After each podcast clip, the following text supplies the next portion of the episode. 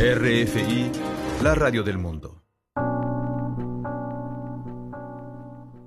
Bienvenidos a una página a la vez, como cada martes a las 6 de la tarde, con una retransmisión los miércoles a las 8 y 30 de la mañana. Esto es una página a la vez, a través de RFI Santo Domingo.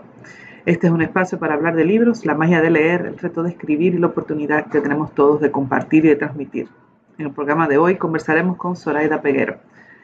Un columnista es un periodista, una especie de periodista, un profesional que decide compartir a través de las letras el ámbito en el que se desempeña.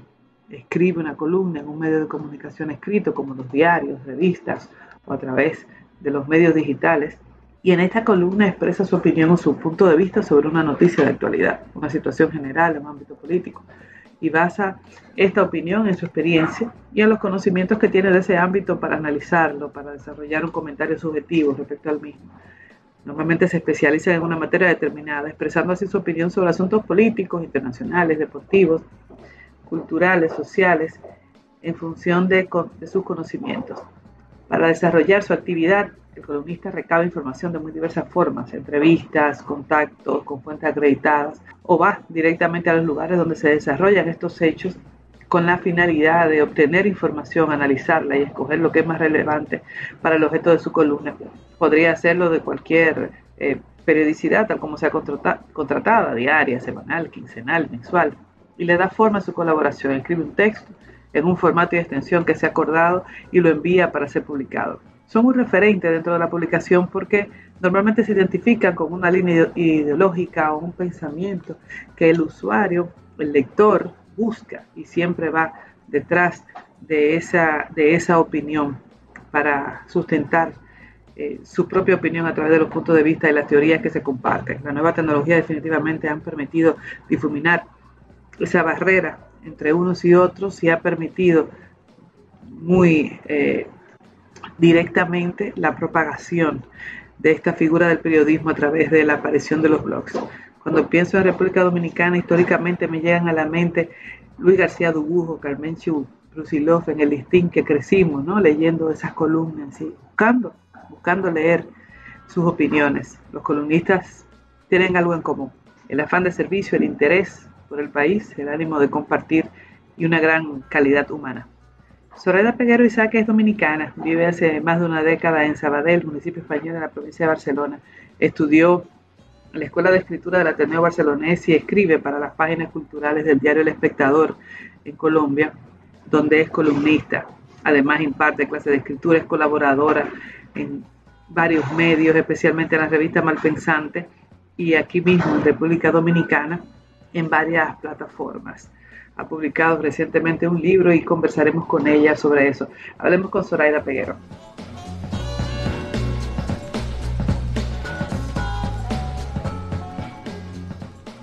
Demos la bienvenida a una página a la vez a la escritora y periodista Zoraida Peguero, dominicana, residente en España. ¿Cómo estás, Zoraida? Muy bien. ¿Cómo estás, Ángela? Un placer estar aquí en este espacio.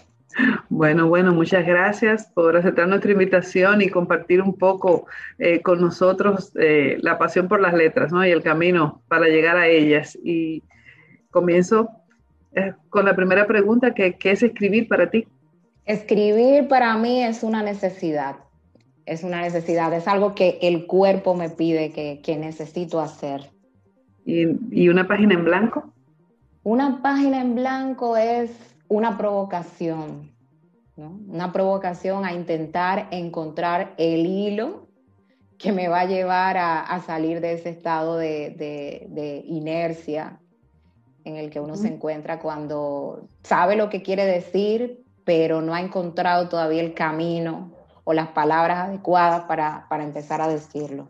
En, ese, en la búsqueda, digamos, de ese camino o de esa técnica a veces, ¿Se estudia para escribir o es talento o es trabajo?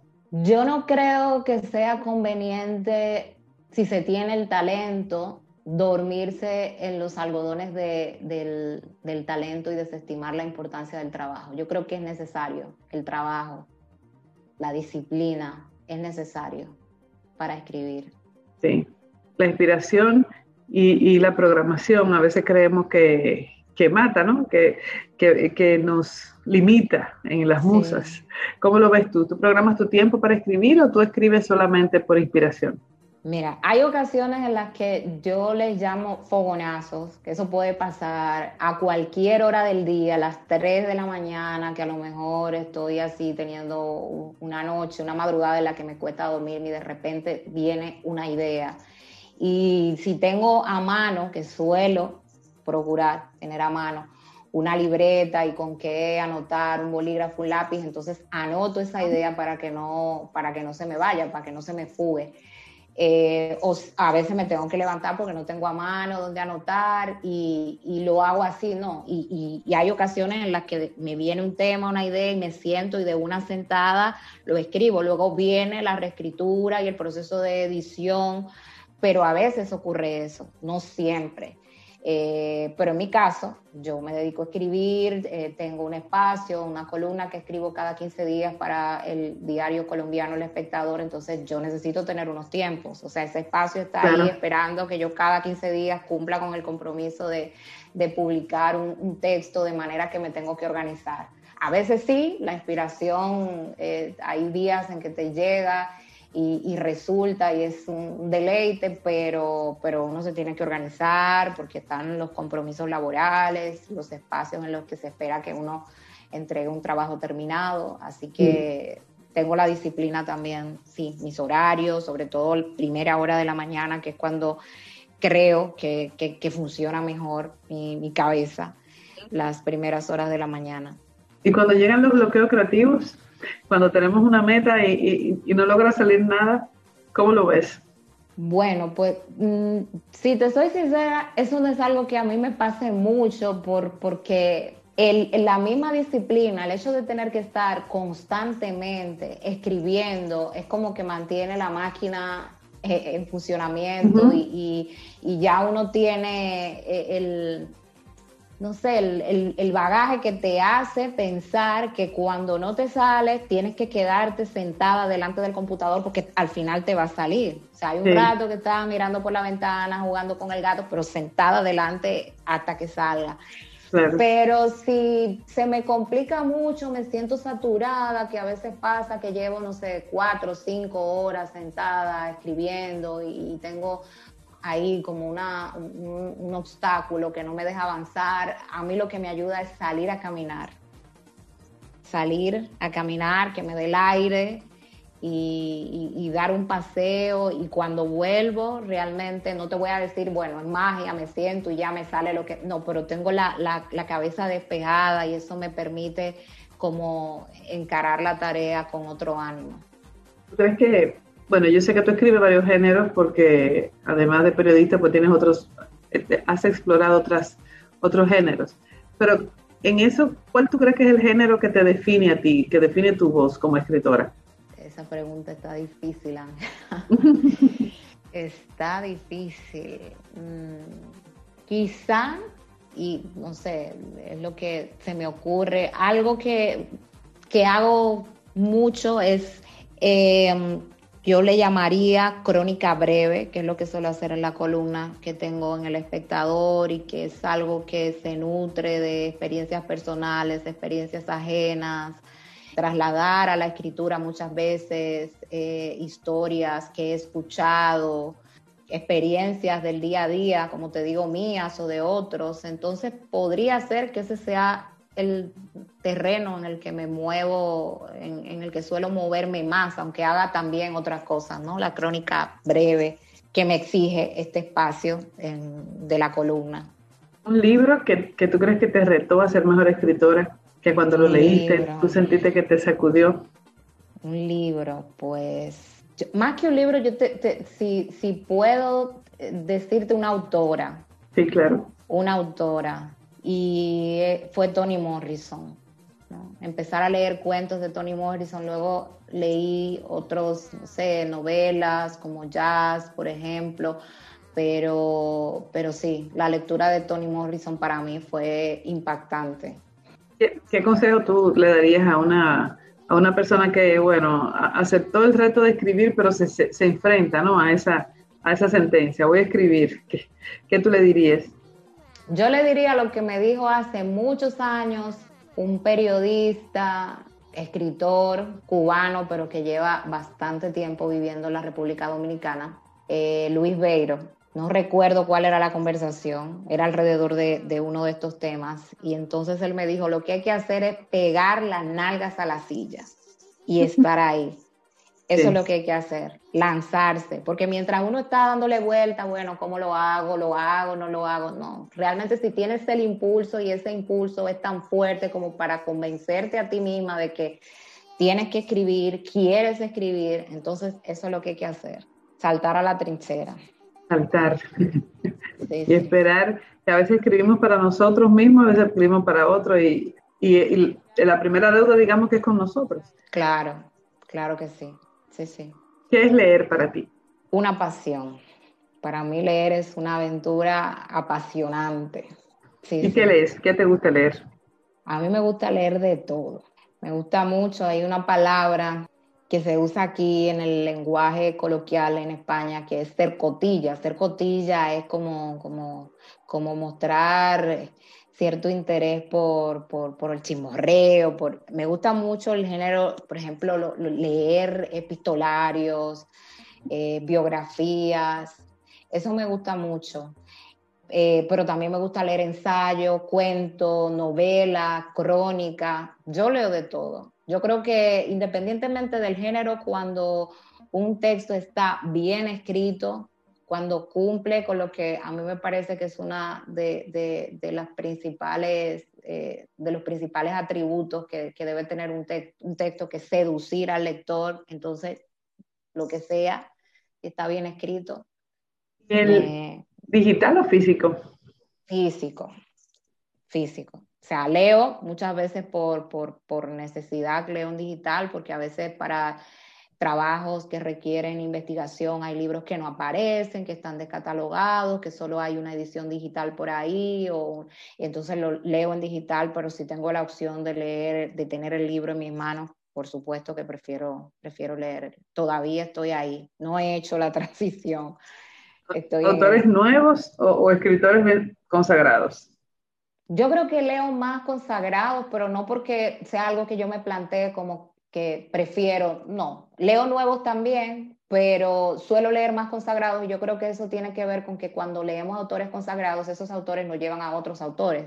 Sí. Que o son autores eh, de, una generación anterior a ellos, casi siempre, o sus contemporáneos. Entonces yo creo que de ahí viene que, que, que tienda a leer más consagrados, pero también leo autores nuevos, con muchísimo gusto además. ¿Y puedes leer varios libros al mismo tiempo? Sí, debo hacerlo. Por asuntos de trabajo. Antes era como que leía, antes hace ya muchos años leía un libro y me entregaba en cuerpo y alma a ese libro, pero ahora con, no sé, con las clases, eh, cuando estoy escribiendo sobre un tema, sí, suelo leer varios libros a la vez. ¿Se puede, tres. ¿Se puede tener un autor favorito? Ay, no. Yo no puedo. Yo no puedo, no puedo, no puedo. ¿Y cuáles serían el, top, el top 3 de tus escritores favoritos? Ay, tres. No te creas que eso es fácil, pero bueno. Mm, a ver, te diría Clarice Lispector, por ejemplo. Eh, me gusta mucho también una escritora antillana eh, de la vecina nuestra, digo nuestra porque es de una de las islas de las Antillas Menores, Maris Condé, que es de Guadalupe. Me gusta mucho y a ver, ¿quién más te podría decir? Entre tantos, José Saramago.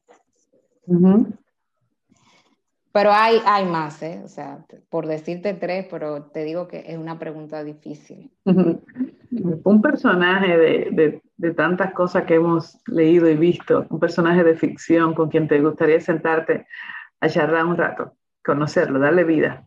Ay, un personaje que me gustaría conocer. A ver, déjame pensar. ¿Quién se me ocurre?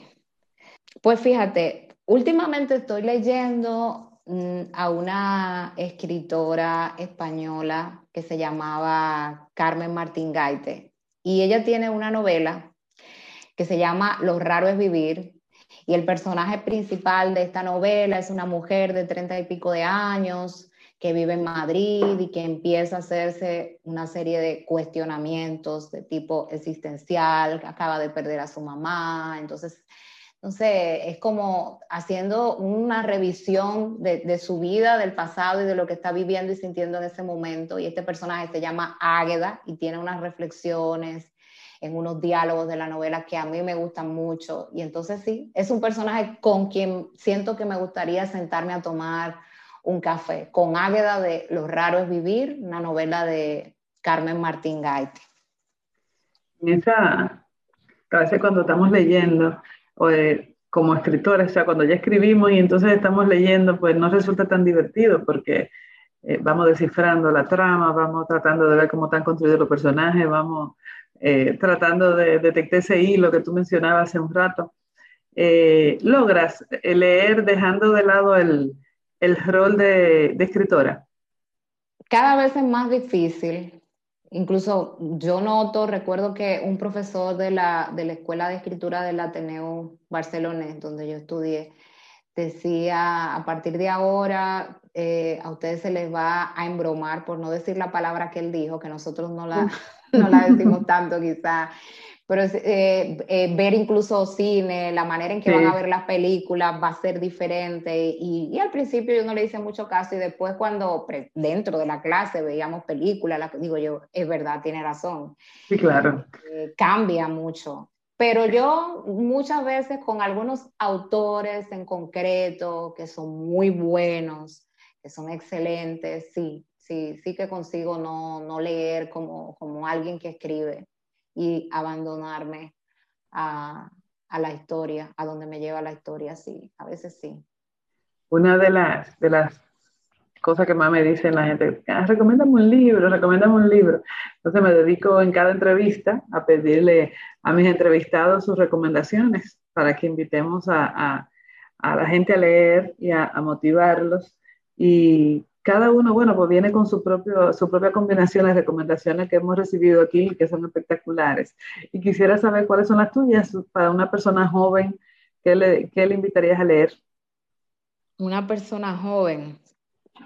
Pues yo a una persona joven eh, la invitaría a leer una novela de un escritor brasileño que se llamaba José Mauro de Vasconcelos y la novela se llama Mi planta de naranja lima una novela preciosa, preciosa, que trata de, un niño al que las circunstancias obligan a hacerse adulto, a, pensar y a actuar como lo haría un, alguien de mucha más edad que él, pero que tiene una sensibilidad, una dulzura, una picardía. Además, es una novela preciosa, Mi planta de naranja lima. Y para alguien que quiera volar, lo que queramos invitarlo a volar.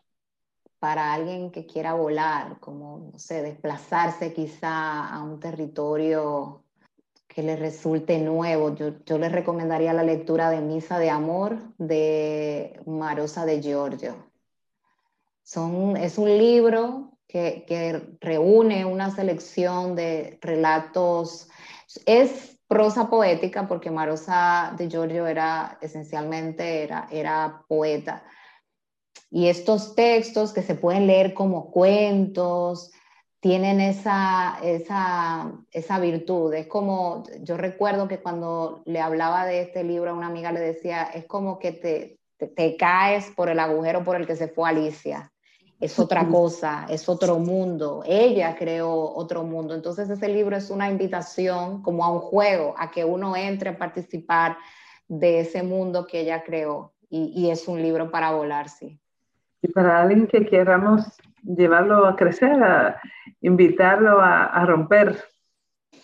En ese caso sería La vida sin maquillaje de Maris Condé que su autobiografía, donde se muestra la historia de una mujer que, que ha tenido una vida difícil, pero que dentro de esas dificultades ha permanecido fiel a sí misma y ha pagado el precio. No ha sido fácil para ella y además es una autobiografía en la que ella no es para nada autocomplaciente, sino que se muestra como es o como fue en esa etapa de su vida, con sus luces, sus sombras y el precio que, que, muchas veces se paga por las decisiones que tomamos cuando elegimos un camino. Entonces, ese es un libro para crecer, La vida sin maquillaje, que hace homenaje a su título además.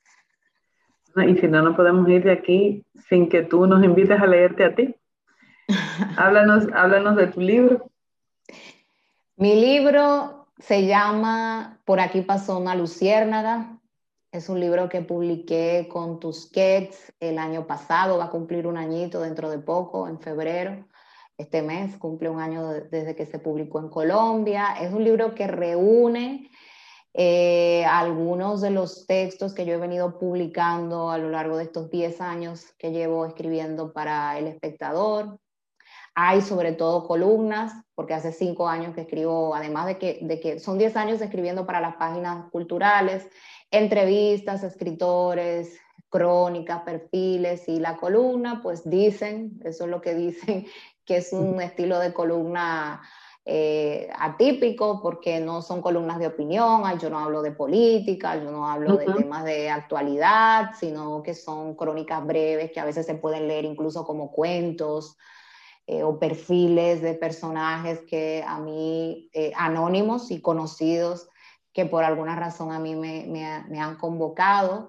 Y hay también una parte en la que ah, están estos, algunos textos de estos que son más extensos, crónicas y perfiles más largos, entrevistas a personajes como Ida Vitale, por ejemplo, a la misma Maris Condé, eh, un perfil también de Johnny Pacheco, de nuestro Johnny Pacheco. Y bueno, pues los invito a, a, descubrir un poco esta amalgama de, de historias en las que también aparezco yo como mujer dominicana, migrante. Eh, hay historias que tienen que ver con, con nuestro país, ¿no? Con, con, la vida cotidiana allá, de antes de que yo viniera a vivir aquí a España y cuando vuelvo, porque siempre vuelvo, siempre vuelvo, voy todos los años, y también de mi vida aquí, entonces están invitadísimos a leer Por aquí pasó una lucierna bueno, con esta invitación cerramos nuestra conversación con Zoraida, agradeciéndole muchísimo su participación, que aceptara esta invitación y pusiéramos los relojes a tiempo para coincidir a pesar de la distancia. Eh, muchas gracias, Zoraida, por acompañarnos. Gracias, gracias a ti, gracias a ti, Ángela, un placer. Saint-Domingue, 90.9 FM.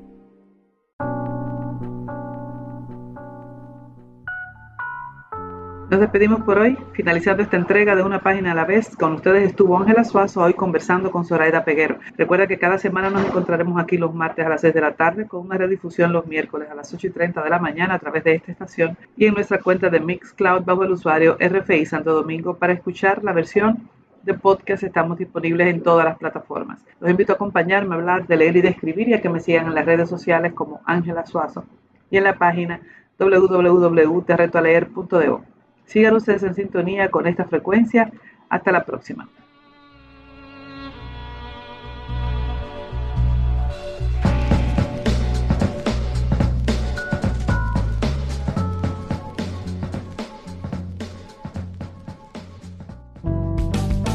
RFI.